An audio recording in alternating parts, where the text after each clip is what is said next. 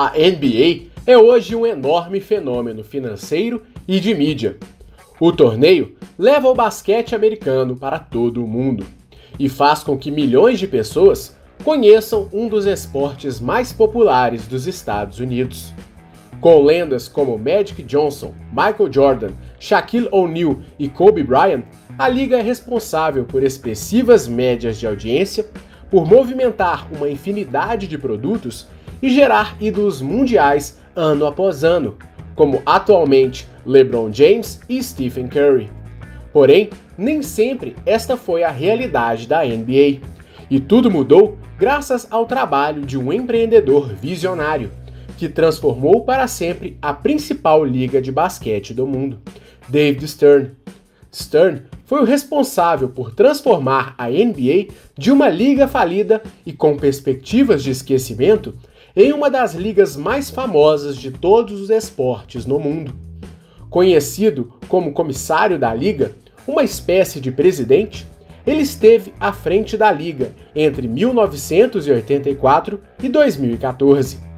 Porém, seu começo foi bastante difícil. Conhecida na época por ser uma liga de jogadores bêbados e pouco profissionais, a NBA começava a definhar e nem de longe chamava a atenção dos americanos. Outros esportes, como beisebol e futebol americano, tinham muito mais cartaz para o público local. Na ocasião, os jogadores da liga eram usuários assumidos de drogas, que iam desde maconha a cocaína e LSD. Além disso, regularmente os jogadores estavam envolvidos em brigas sérias dentro das quadras, o que afastava os espectadores. A torcida cada vez estava menos presente durante os jogos. Em média, os jogos não atendiam nem metade da capacidade dos estádios.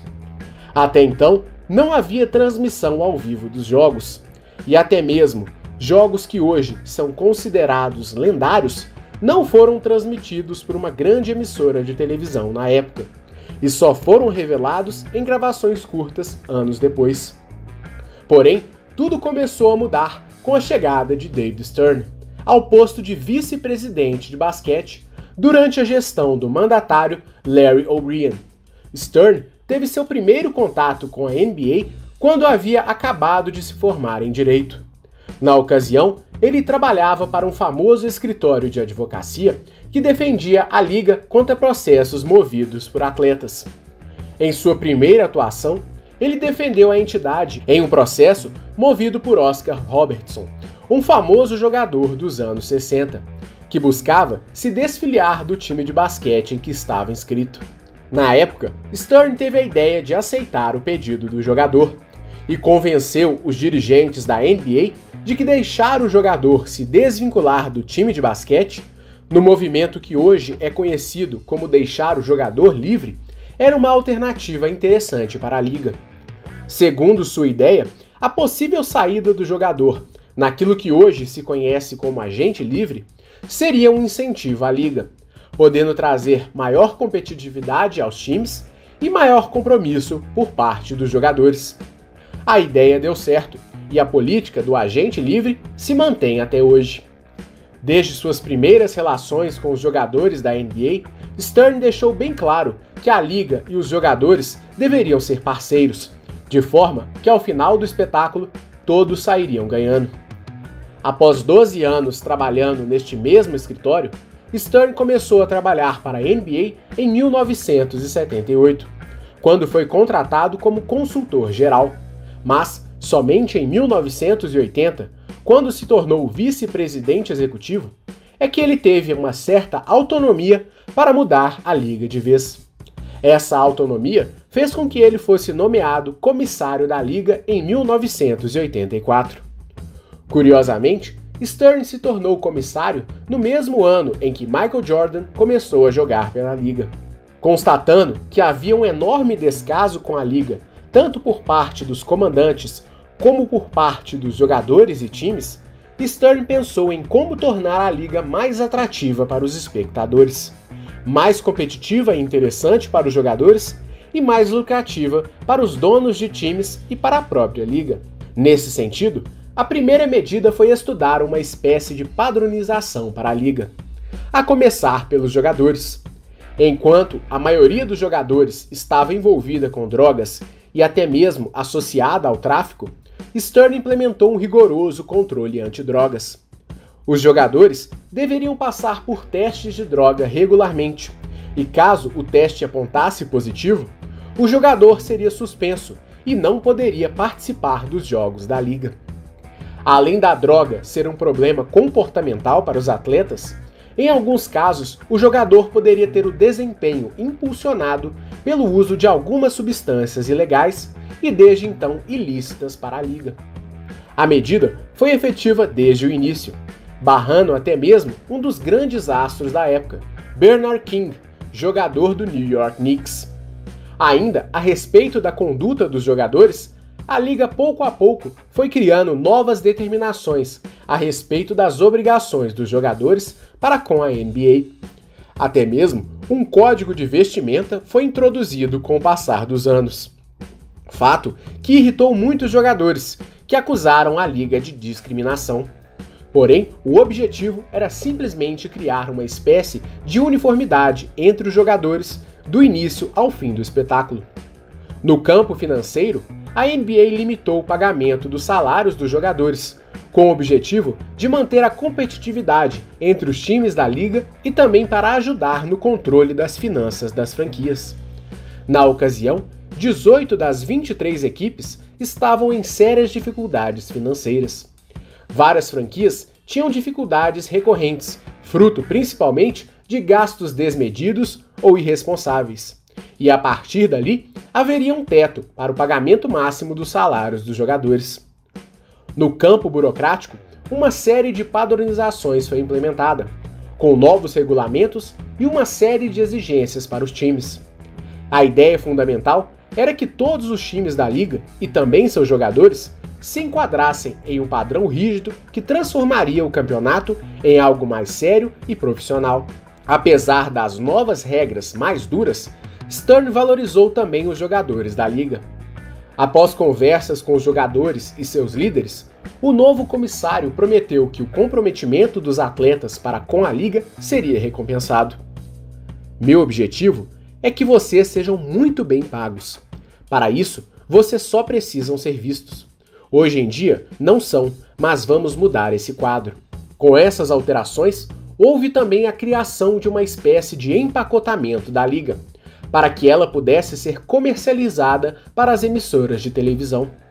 Além de organizar os times e endurecer as regras, Stern tornou a NBA um produto vendável para a entrada de novos patrocinadores e para a exploração comercial dos jogadores e da própria liga em si, desenvolvendo uma imagem que de fato a NBA era um produto sério, assim como todos aqueles que nela estavam envolvidos. Para tanto, ele criou um departamento de marketing para a liga, que contou com a contratação de mais de 50 profissionais em apenas dois anos. Este pessoal foi distribuído em áreas estratégicas de inteligência de mercado, time comercial, métricas, relacionamento com patrocinadores e marketing direto. Essa nova estrutura visava aumentar o valor percebido da NBA e foi importante para que a empresa encontrasse novas fontes de renda. Rapidamente, a NBA começou a explorar a rivalidade entre os jogadores Magic Johnson, do Los Angeles Lakers, e Larry Bird, do Boston Celtics. Uma rivalidade que vinha desde as competições universitárias e colocava em lados opostos dois jogadores antagônicos.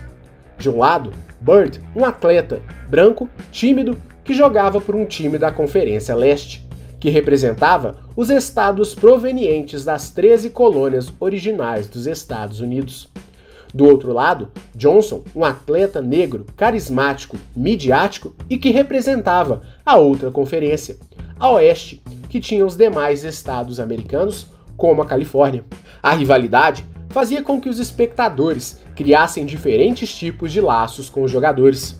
Se hoje existem jovens que brigam pela rivalidade entre Messi e Cristiano Ronaldo no futebol, na época eram os dois astros que movimentavam as discussões dos amantes do basquete. Essa dualidade fez com que a liga tivesse seus primeiros grandes chamarizes, abrindo as portas para que os ídolos do basquete fizessem parte do imaginário dos norte-americanos. Aumentando o valor da liga com novas regras, uma rivalidade forte e um novo produto a ser vendido, Stern fez com que a NBA fechasse ano a ano novos contratos, com valores cada vez mais expressivos. Dessa forma, ele conseguiu convencer as emissoras norte-americanas a transmitirem em tempo real as partidas. Até então, uma raridade conferida somente para o beisebol e para o futebol americano. Além disso, Stern argumentava que a preparação para as transmissões era igualmente importante e que a televisão deveria usar os melhores momentos de cada partida como uma espécie de anúncio para as partidas seguintes.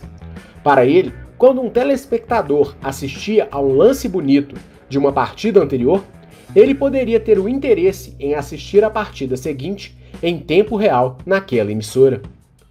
Somado às inserções pontuais na programação com os melhores momentos, Stern e sua equipe criaram o programa NBA Action, um programa que era especializado em passar os melhores momentos das partidas da liga.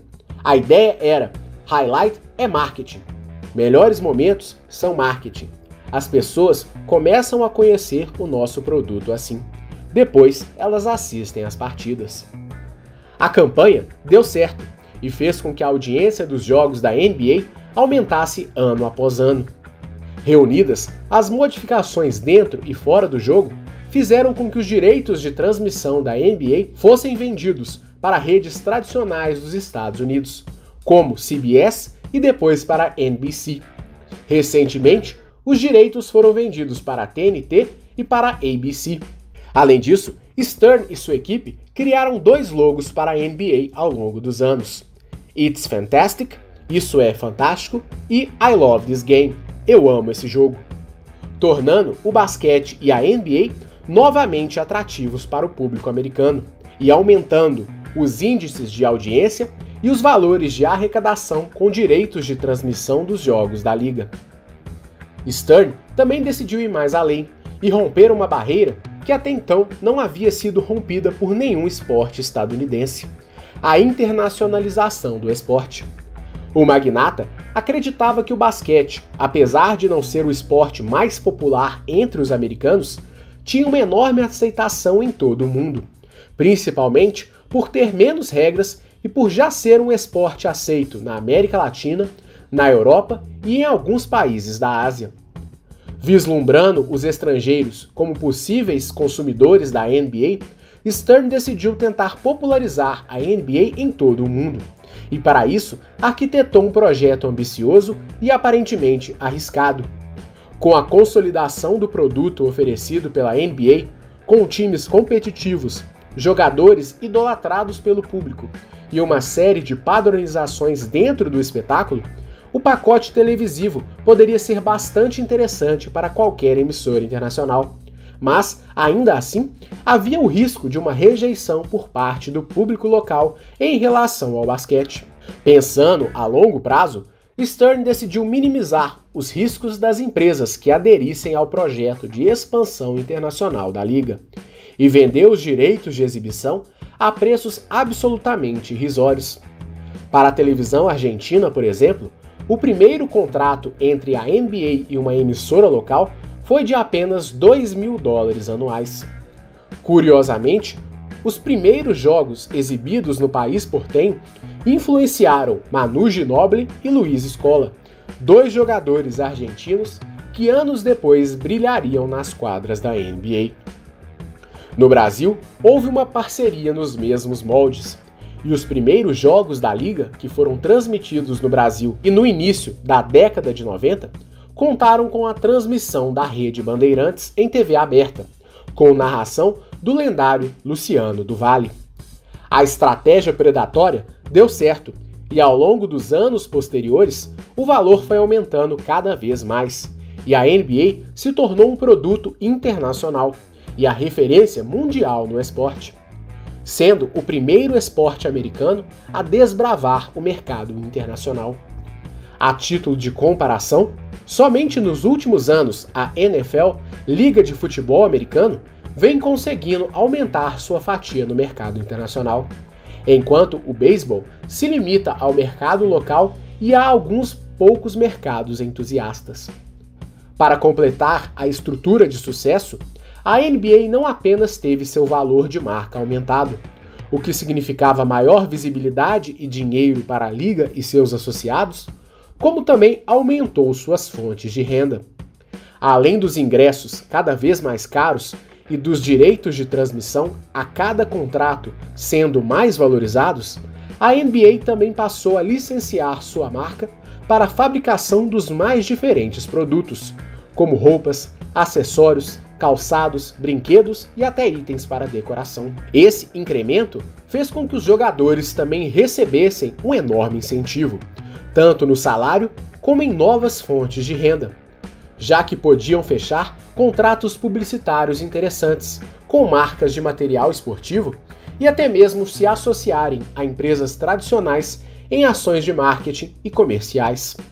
Para coroar a vitória da NBA como um esporte global, David Stern atuou para que os Estados Unidos reunissem seus melhores jogadores para a disputa da Olimpíada de Barcelona em 1992.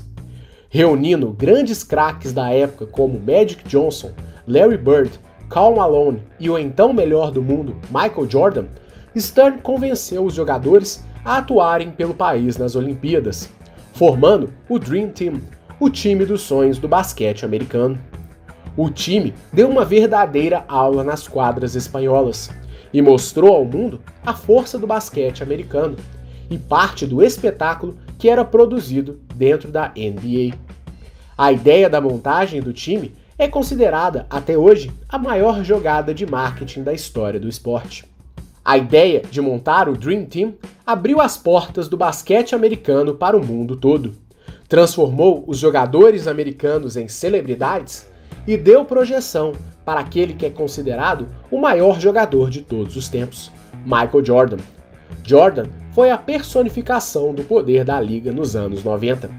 Além de ser a grande estrela da NBA, ele também foi responsável por divulgar e impulsionar diversas marcas ao lado da própria liga. Com seu rosto, a NBA conseguiu chegar também a novos mercados, como o mercado infantil, com a produção do filme Space Jam, que foi um enorme sucesso e ajudou a apresentar o basquete para crianças e jovens de todo o mundo. Inovador e visionário, David Stern ajudou a transformar o basquete em um fenômeno mundial, mesmo sem nunca ter arremessado uma bola em um jogo oficial. Antes de sua posse, a liga contava com 23 equipes e um faturamento de 118 milhões de dólares. 30 anos depois, a liga atingiu 30 equipes e um faturamento de 4,8 bilhões de dólares. Para se ter ideia do crescimento do esporte como um todo, em 1984, Jerry Reinshoff comprou o time Chicago Bulls por 16 milhões de dólares. Já em 2014, o bilionário magnata da Microsoft Steve Ballmer comprou o time Los Angeles Clippers, um dos times mais modestos da liga, por cerca de 2 bilhões de dólares. A promessa feita aos atletas também foi cumprida. Assim como a liga enriqueceu, os jogadores passaram a ter salários maiores. No início da gestão de Stern, o salário médio anual dos jogadores era de 250 mil dólares. Atualmente, há diversos atletas que recebem cifras médias de 40 milhões de dólares por ano. Além do sucesso financeiro, a NBA também se tornou um esporte global. Antes de Stern, a liga contava praticamente somente com jogadores americanos. Hoje, a liga conta com jogadores de diversas nacionalidades, e em quatro temporadas, o jogador eleito como de maior valor da liga era um estrangeiro. Stern também ajudou a enfrentar e quebrar preconceitos. Quando Magic Johnson, então um dos maiores jogadores da liga, assumiu ao mundo que era portador do vírus HIV em 1991, auge do preconceito contra a doença, Stern esteve ao lado do jogador durante o anúncio oficial e também bancou a presença do jogador na liga. Curiosamente, após essa atitude, Johnson foi eleito o melhor jogador da liga em 92 e também participou do Dream Team antes de se aposentar um ano após o anúncio.